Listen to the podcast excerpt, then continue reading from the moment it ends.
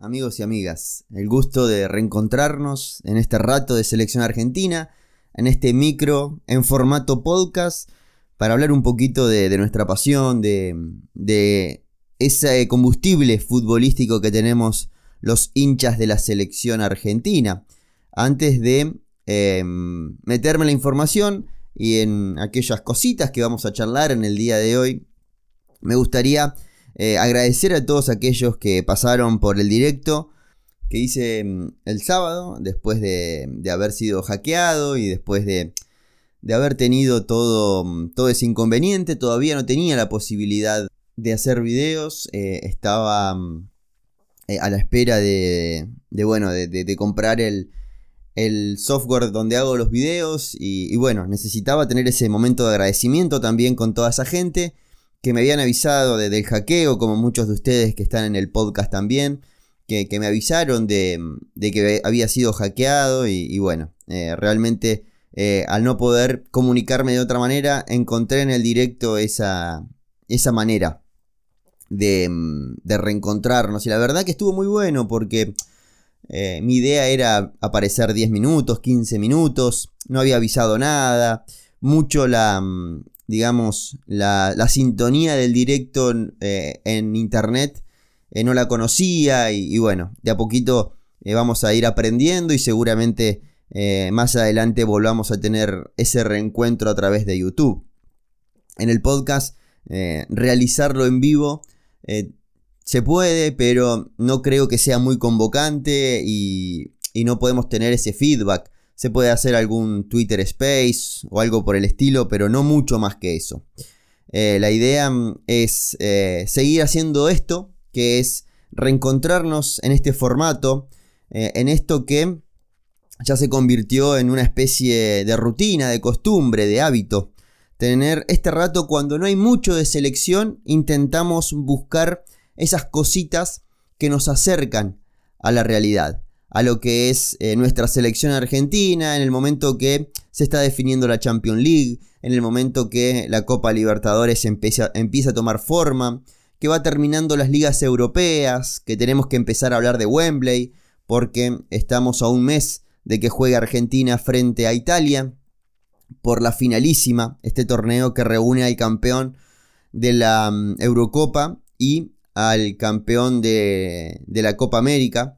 Eh, y esperemos que, se repita en el tiempo, que no sea cuestión de un rato, que no sea cuestión de, de marketing y, que se viva solamente porque juegan Argentina y Brasil y todo el pasado de Maradona, sino que sea algo que se repita, que el campeón de la Copa América tenga esa chance de enfrentarse al campeón de la Eurocopa y viceversa.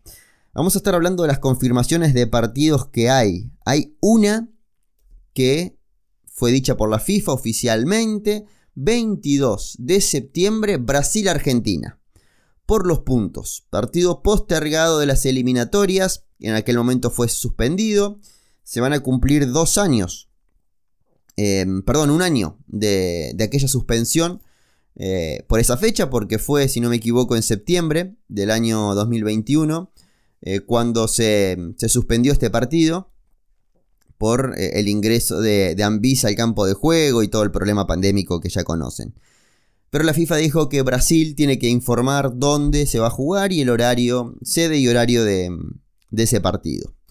¿Qué hace este partido que se juegue en Sudamérica? Porque también escuché a algún periodista, a Esteban Edul, que decía que este partido puede que Brasil lo saque de, de Brasil que sea Brasil local, pero que sea en otro país. ¿Por qué? Porque si jugás la ventana FIFA te tenés que mover en la misma federación. En este caso, si Argentina y Brasil juegan eh, en Brasil, si juegan otro partido más, tiene que ser dentro de Sudamérica.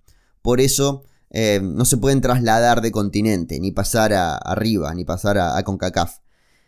Y por eso la chance de que no sea ahí, que sea en otra sede, Brasil siendo local, porque no le interesa a Brasil jugar en Brasil, por dos motivos. Primero, porque no significa nada en materia de puntos este encuentro. Y segundo, porque eh, perder contra Argentina en eliminatorias fuera de Brasil no le quita el invicto en Brasil. Brasil tiene un invicto en condición de local, pero jugando en Brasil. Eh, siempre que jugó de local jugó en Brasil. Si no le va bien con Argentina, está la excusa de que no es en Brasil. A ver, esto ya va por una cuestión de cábalas y de, mitos. Eh, la información de FIFA es que el 22 de septiembre Brasil y Argentina juegan donde diga Brasil. Tendría que ser en, Brasil eh, y organizado justamente por la Confederación eh, Brasileña de Fútbol. Eso es lo que hay. Todavía la selección argentina espera porque apeló al fallo inicial. Argentina pretende que se le den los puntos a Argentina y que este partido no juegue. Además, desde El Salvador, el presidente de la Federación de Fútbol de El Salvador confirmó que el 27 de septiembre en Houston juega su selección contra la Argentina. Un partido que sería el último previo al Mundial que no le sirve para nada a la selección argentina más que para ganar dinero. Futbolísticamente enfrentarse a Salvador es eh, un error, porque le metes 9 eh, y no pasa nada, era la lógica, tenías que golear al Salvador y si perdés, eh, el dolor de cabeza puede durar hasta noviembre. Y todo lo bueno que hiciste durante dos años lo puedes tirar a la mierda por un partido amistoso. Eh, porque ese es el comportamiento mental futbolístico. No es un capricho mío. Eh, sucede así. De que un mal resultado. A ver, y veamos la Copa Argentina. Los grandes equipos pierden contra uno de tercer, cuarto orden. Y se va el entrenador. no creo que en Argentina pase eso. Eh, pero em, complica las cosas. Y futbolísticamente se puede probar muy poco, porque lo ideal es enfrentarse a una selección que se esté preparando para el Mundial o que tenga nivel de Mundial. Y El Salvador no es el caso. Así que bueno, esperemos que... Em, desde AFA no se dijo nada todavía. No se dijo desde AFA, ni de Conmebol, ni de nada que en junio se juega en Australia, que era otra de las cosas que confirmábamos en el podcast pasado que eh, Argentina-Brasil se jugaba en Australia, el 11 de junio. Eso no lo confirmó nadie, oficialmente. Solamente la gente de Australia, desde una página oficial. Pero digo, del entorno FIFA, Conmebol, Argentina o Brasil, nadie dijo nada. Después desde AFA tampoco se expusieron después de conocer el fallo de la FIFA, porque esperan la apelación. Y tampoco dijeron nada acerca del el partido con El Salvador. Por eso estamos un poco en el aire y estamos a un mes de jugar un partido en junio y no sabemos si va a haber segundo partido. Esto eh, me hace acordar mucho al pasado, que llegábamos eh, a la fecha FIFA sin saber qué iba a pasar. Si se iba a jugar contra Israel, contra uno, contra el otro, la verdad que no tiene eh, mucho, mucha seriedad todo esto. Y al punto que eh, Hernán Castillo fue uno de los que comunicó que Argentina estaba cerca de jugar un partido frente a Israel después de jugar con Italia. Así que bueno, estamos en el aire muchachos. No sabemos mucho que puede llegar a pasar eh, en esta cuestión. Em, pero bueno, necesitamos que juegue la selección argentina. Yo estoy esperando con muchas ganas ese Argentina-Italia que se va a estar disputando en Wembley el primero de junio. Así que esperemos eh, a ver qué, nos deja Scaloni para esa lista. Yo estaba pensando justamente en ese armado que no falta mucho para que se conozca. Yo calculo que en 10 días más tenemos que tener alguna información al respecto. Aunque no habría tanta obligatoriedad eh, en tema plazos. Porque cuando jueguen este partido no va a haber competencia europea. Ya los jugadores estarían de vacaciones. Así que se puede llamar eh, más sobre la fecha. No hay que pedir permiso eh, tan oficialmente como fue siempre. Ahora el jugador, si no está con su selección, está en una playa cara de, Europa.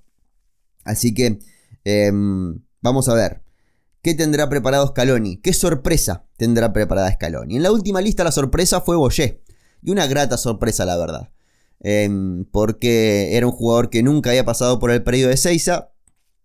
Y realmente que, que se incorpore un 9 de área a la selección era una gran noticia. Esta lista va a mm, tener seguramente la presencia de Nico Domínguez, que después de su operación de hombro volvió a jugar. Esperemos que Scaloni, si así lo considera, lo reincorpore a, a la selección argentina. ¿Tendrá la presencia de Dybala? Es otra de las preguntas que nos hacemos. Dybala es un jugador que quedó fuera de la última convocatoria de marzo y ya estaba sano. Y eso es donde más ruido hace. Porque mm, veníamos con un Messi entre algodones, eh, porque mm, sinceramente en enero Dybala no había podido estar por lesión y es un jugador que todavía tiene que sacar entrada para ir a Qatar. Y es un jugador top que hay que seguir mirando, que entiendo que mucha gente ya le ha soltado la mano por una cuestión lógica, porque Dybala no está teniendo quizás em, ese ida y vuelta con la selección que nos gusta. Y, su calendario de lesiones coincide siempre con el calendario de selección.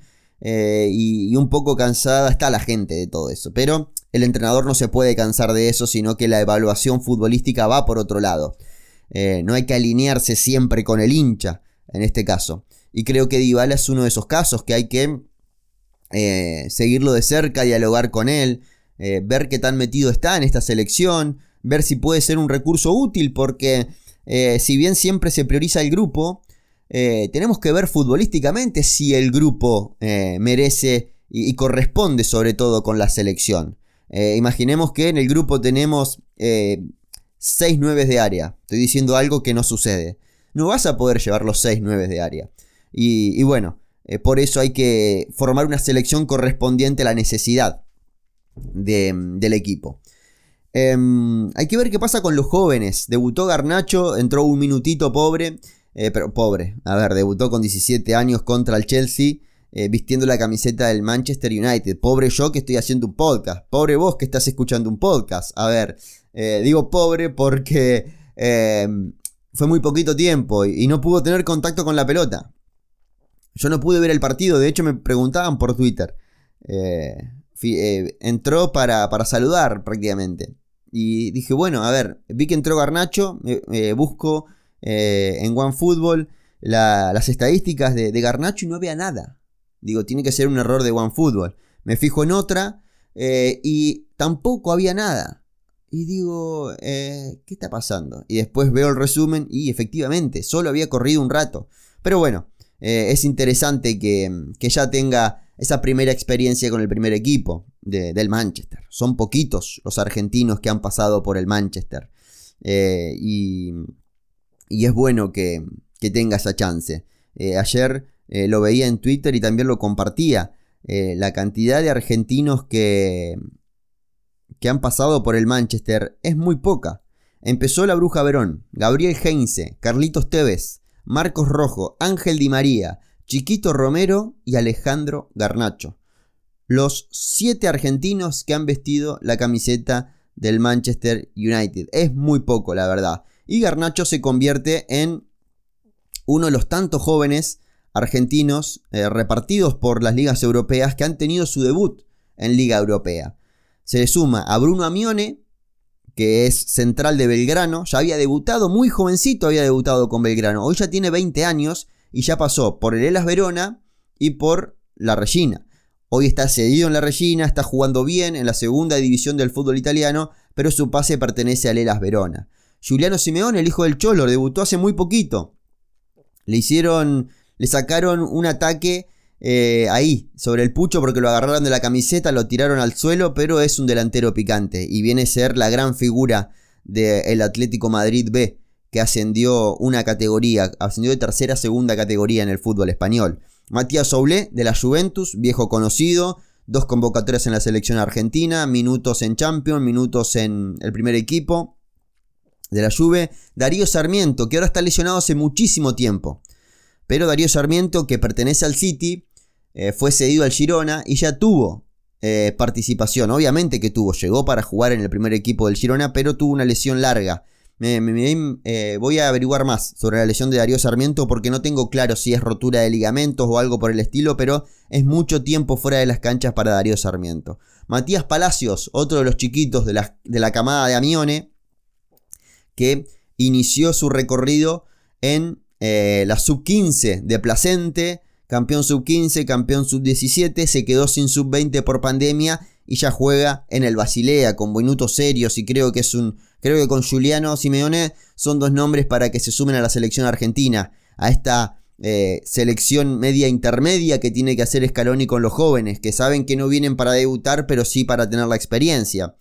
Eh, y Luca Romero, Luca Romero, convocado por Scaloni en la última citación, el jugador más joven en debutar en la Liga Española en toda su historia, con 15 años, vistiendo la camiseta del Mallorca, hoy juega en la Lazio, está teniendo puñaditos de minutos, mucha juventud, Sarri lo quiere llevar de a poco, no quiere que eh, el contexto se coma al jugador y menos a la persona, y está bueno que así suceda, a veces baja para jugar con la sub-23, pero tiene 18 años, así que hay que llevarlo de a poco. Los jóvenes que están debutando en Europa, que han debutado en Europa y que tienen participación. Y también Valentino, me estoy olvidando de Valentino Escota, eh, que juega en eh, el Sevilla. es el lateral, es lateral derecho, tuvo alguna participación cuando estuvo lesionado Montiel y estuvo lesionado Navas.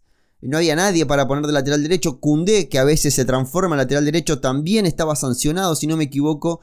Y apareció Valentino Escota, eh, que es nieto de jugador argentino, Escota, eh, que eh, si no me equivoco pasó por Lanús en, en el fútbol argentino. Eh, y, bueno, es otro jugador que es para seguir de cerca porque no tenemos muchos laterales y hay que tener esta chance de repatriar a aquellos que por una cuestión u otra se tuvieron que ir del país. La mayoría son chicos que se fueron después de haber jugado en el fútbol argentino, otros que ya nacieron fuera del país eh, otros que nacieron en el país pero se fueron antes de ser futbolistas y se convirtieron en futbolistas en Europa. Así que eh, el departamento de scouting tiene que trabajar a la par de los cuerpos técnicos de las selecciones juveniles porque vamos camino a que la sub-17, la sub-20 tenga concentraciones directamente en Europa. Vamos camino a eso, sin lugar a dudas. Eh, cada vez es más la cantidad de gente que se está yendo del país y eso produce que las familias argentinas se formen en territorio europeo y tengamos que ir a buscar a esos chicos a los equipos de Europa con nacionalidad argentina. Pero bueno, a mí me gustaría que en esta convocatoria de Scaloni aparezca Juliano Simeone, aparezca Matías Palacios. Eh, creo que, que son dos chicos que están haciendo las cosas bien como para tener ese mimo de selección que se termina convirtiendo la convocatoria para los jóvenes eh, que saben que viajan con la mayor, que viajan en el mismo avión de los campeones de América, pero una vez que llegan al predio de Seiza, lo más probable es que tengan más participación con los sub-20 que con la mayor. Aunque muchos, eh, sobre todo en, em, en, en los entrenamientos hablo, digo sobre todo en la fecha de noviembre, tuvieron mucho entrenamiento con la mayor, porque no hubo concentración sub-20 en aquel momento, era pura y exclusivamente con la mayor. En esta última oportunidad en la que se sumaron Garnacho y compañía, la participación fue mixta. Un rato con la sub-20, un rato con la mayor, algunos con la sub-20, algunos con la mayor. De hecho, hasta los mismos chicos sub-20 del fútbol argentino tuvieron participación en la mayor. Y esa comunión es perfecta. Es ideal para eh, el crecimiento de la selección argentina. Eh, al punto que se hablaba de blindar jugadores y me está dando la sensación de que no es necesario que la elección del jugador, la elección de, mm, del jugador que viene a la selección argentina es quedarse en la selección argentina, la pasa bien, se respira un aire puro en la selección argentina eh, y eso está buenísimo.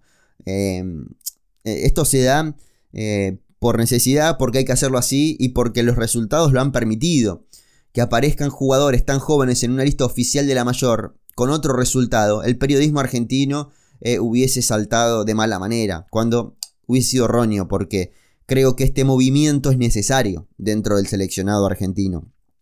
Creo que son chicos que hay que tenerlos ya en el radar, como pasa también eh, con los jugadores del fútbol local. Hay chicos que hay que sumar, no digo a la mayor, pero a esa sub-20 de, Macherano que aparezcan entrenando, por más que alguno sea sub-21, que no sea sub-20, que tenga la chance de pasar por, la, por el periodo de Seiza. Creo que, eh, a mi, en mi opinión, tendría que haber una selección sub-21 o sub-22 que no tenga participación, que, que tenga entrenamiento del fútbol argentino, ¿eh? una selección sub-22 local, que vaya a jugar a países limítrofes o a Europa, torneos, eh, ahora, digamos, en fecha FIFA o eh, en, el verano europeo, en junio, en agosto, que, tengan esos ratos siempre y cuando la, competencia de su club lo permita.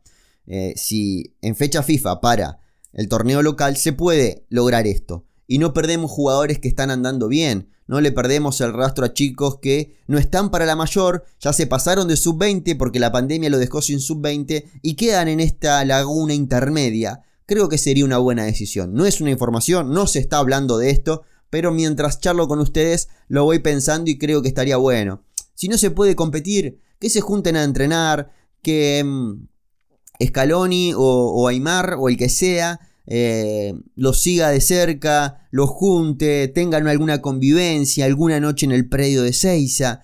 Eh, a ver, las grandes selecciones argentinas, digo las de Peckerman, que fueron, o las de Isabela, se han formado con chicos que conocían el predio mejor que sus propios entrenadores dentro del seleccionado argentino.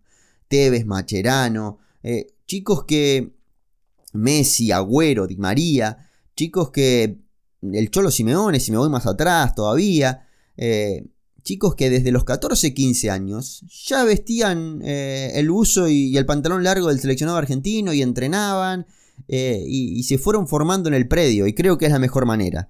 Esta gran decisión que tomó Carlos Vilardo en su momento, que después de ver el documental vimos como él mismo agarraba la pala en algún momento para crear lo que era el predio de Seiza, hoy es una necesidad eh, futbolística hablo, para tener una selección em, de primer nivel. Creo que se forma así y la gran mayoría de los jugadores que hoy participan de la selección argentina mayor pasaron por una selección juvenil, durmieron en las cuchetas del predio de Seiza, comieron asado ahí, entrenaron ahí desde muy chiquitos y, eso está eh, más que bueno.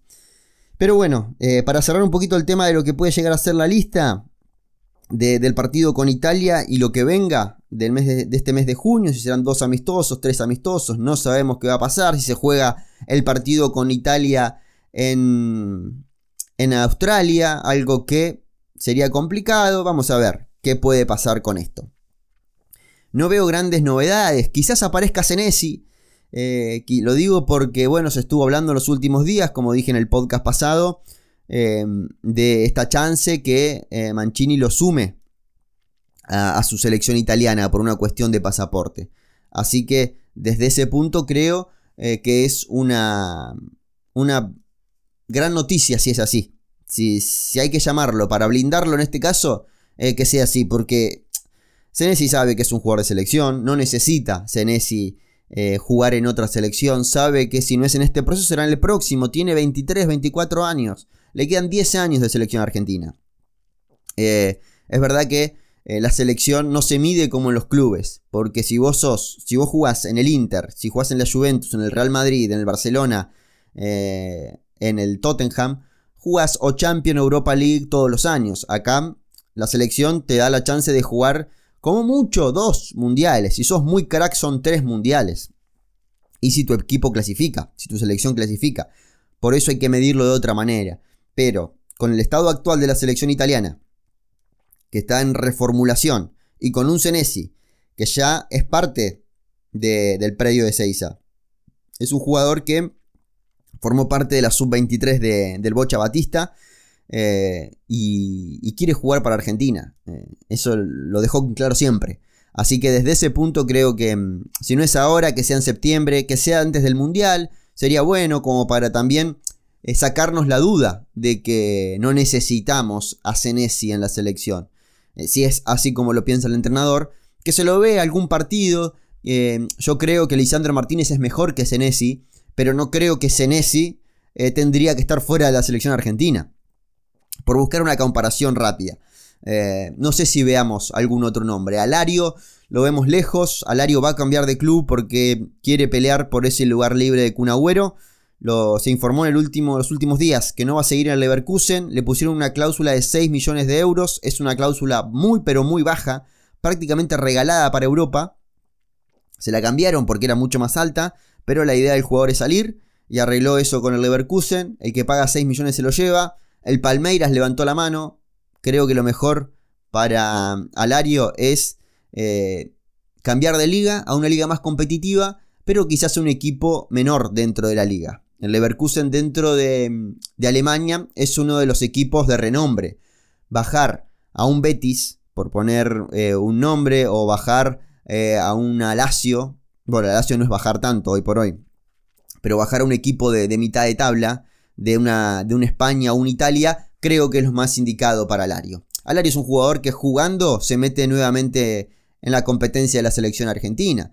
Scaloni lo convocaba hasta cuando estaba lesionado. Así que desde ese punto creo que es uno de los que puede ganarse un, lugarcito si es que vuelve a tener eh, competencia. Necesita tener seis meses perfectos, Alario.